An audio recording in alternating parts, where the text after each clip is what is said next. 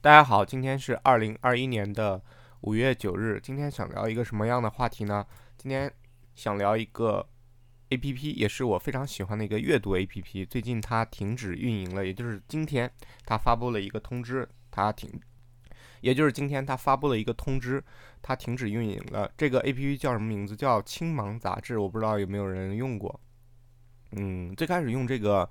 呃，app 的时候其实是有一个需求的，那这个需求就是阅读精品内容的需求。什么是精品内容？首先，这些内容是有意思的；第二，它是有深度的；第三，最好是长文，并且你读完以后，呃，有一些价值。那这些文章其实很多时候，呃，出现的频次是很低的，可能一周有那么一两篇内容可以算得上是精品。可能这些内容会出现在公众号里，也有可能会出现在其他的那个。呃，内容频道里，比如说虎嗅，呃，比如说少数派，那这样的内容呢，呃，可以说是。可遇不可求的，你很多时候只能通过大家的转发，或者是你自己有的时候定期去这些网站上去看的时候，哎，发现了突然某一篇，呃，这个质量比较高，然后你会读完觉得非常有收获。那这个时候你想在手机上再去找这样特别好的长文的时候，有深度的呃内容的文章，不是哗众取宠，不是取一个标题党的文字，不是为了博得十万加而刻意矫揉造作。呃，写的一些东西的时候，你会发现在手机上没有这一个这样的聚合类的呃深度阅读的 app。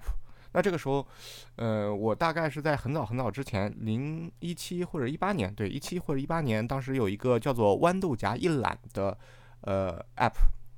那这个 app 它是。抓取了公众号的内容，然后聚合在一个 app 里面，你可以看到很多很多你想订阅的人的文章，它会自动推送。那这个当时的 slogan 叫做一个 app 里面刷五百个公众号。呃，我当时还觉得这个 app 做的蛮好的。首先它是豌豆荚做的嘛，因为豌豆荚整个团队的调性给我的感觉，他们就是非常的追求精致感啊，非常想要把一个软件做的很自然、很美好，而不是所有的功能都。往上加，把整个 app 做的非常的臃肿，这样一个公司，呃，所以当时这个 app 我用的还是挺多的，主要是看一些很多很多的内容，但是它也是没有把这些内容的精品化做得非常好，就是还是需要你在一个聚合的所有内容里面去挑的，所以我当时感觉，呃，豌豆荚一栏就是一个地铁上的避难所，当你坐公车，当你坐地铁的时候，你打开其他 app，你都发现你读不进去内容，因为那些内容都太碎碎片化和太。呃，浅层次了。当你打开豌豆荚一览，从你订阅这么多内容里面找精品内容的时候，你在地铁上的时间就会过得非常的快。那从豌豆荚一览以后，其实他们又升级了一下，就是我今天要说的叫青芒杂杂志。那这个 app 他们做的就更加好看了，呃，整个 UI 设计都非常符合现代的这个审美特色，很清爽，很干练，点开。你想要的内容就直接展现在你的面前，并且排版非常的优雅，你看的每一个字就像是大师被精致排版和像杂杂志一样那种感觉，跃然纸上，非常的清晰明呃清爽。那这个首先第一眼给我的感觉就特别好嘛，因为审美特别的在线。第二呢，它的所有的排版是优化过的，我不知道大家。有没有一个这样的感受？其实公众号是一个畸形的产物。为什么这么说？首先，公众号你是不能在手机上去编辑和写的。虽然发了一个公众号那个工具，可以写一些简单的文字和图片，但那样的太简陋了。大部分人只要是还是在做公众号的，主要还是在电脑上去排版和写。但是你有没有觉得，这是一个其实开历史倒车的行为？我们写文章当然就是把文章内容是第一位啊，内容感是最重要的。但是有了公众号。外，你会发现，好不好看，它的排版好不好，竟然成为了它的低优先级。也就是说，你这个文文章的排版如果第一眼看上去不清爽，那大家就不会去读了，而反倒把你的内容优先级降了很低。那我觉得这绝对是一个开历史倒车的行为，因为排版竟然是需要开一门课程和，呃，就是在它那个软件里面就需要学后台学学习的内容。我觉得这绝对是不正常的。呃，应该是内容为王。那青芒杂志它就绕过了这个，呃，让人难受的地方。比如说各个公众号的排版都是五花八门，呃，各自为战的。但是青芒就把它们统一归类，并且组合成一套规范的标准，这样你看的每一个文章都非常的好看。呃，只要它保证它的内容输出就 OK 了。并且青芒杂志还能做到了，它把好文章进行聚合。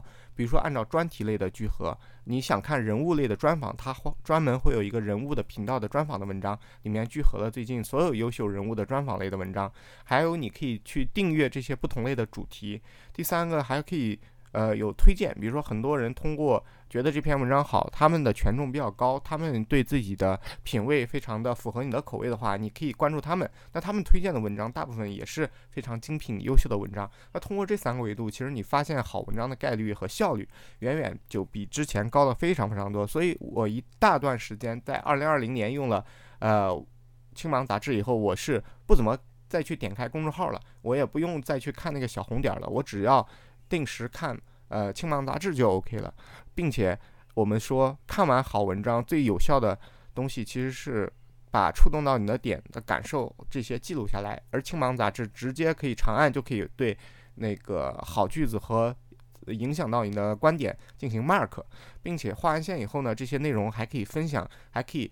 呃，呃，那个传递出去，还可以进行写评论，就可以让这个文章对你感触比较深的精华可以沉淀下来。我觉得这两个功能当时做出来是特别对有阅读精品内容需求的人是一个非常好的功能。那今天也是它停止运营了，其实也是一个比较伤感的一件事儿。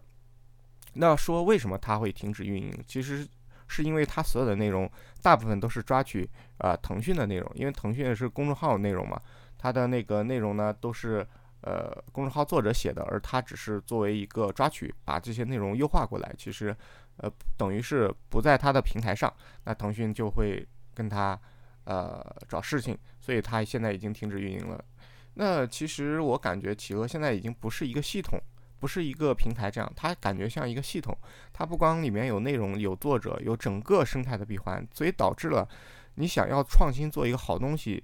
是没有办法绕开它的，并且你有没有发现，现在去搜索一些内容，很多时候你去百度搜内容质量反而没有腾讯、微信搜索搜的内容质量高。那这个时候呢，其实它作为一个呃系统或平台方，它想扼杀创新是非常非常简单的，并且我觉得最大的垄断其实就是它，因为它垄断了人们的思想，垄断了整个系统，垄断了这个生态。并且所有的内容都要依附于它。如果是你想创新做一个更优化的东西，而需要用到它的时候，要么你就归附于它，要么它就把你干掉。那我觉得，如果站在十年以后再回望这件事的话，企鹅一定是一个非常失败的产品，公众号也一定是一个失败的产品。纵纵然它有非常非常多的创新，它改变了人们获取信息的方式，但是它开了历史的倒车，它让大家的创作自由没有了。大家所有都要追求爆款，追求标题党，追求阅读量。通过阅读量这个统一的维度，来僵化了内容的思想，让所有的目标变成了一味的追求更多人去阅读，并且爆款和标题党其实是指挥了创作者的大脑和内心，它才是最大的节奏，它带领了整体的节奏，带节奏。那么也干掉了无数有意思创新的产品，比如说青芒杂志。所以说之前有一篇文章叫《狗日的腾讯》，我觉得说的非常非常对。那祝愿青芒杂志一路走好，祝愿企鹅能天道好轮回，苍天饶过谁？我希望他也有一天悲伤的结局。谢谢大家。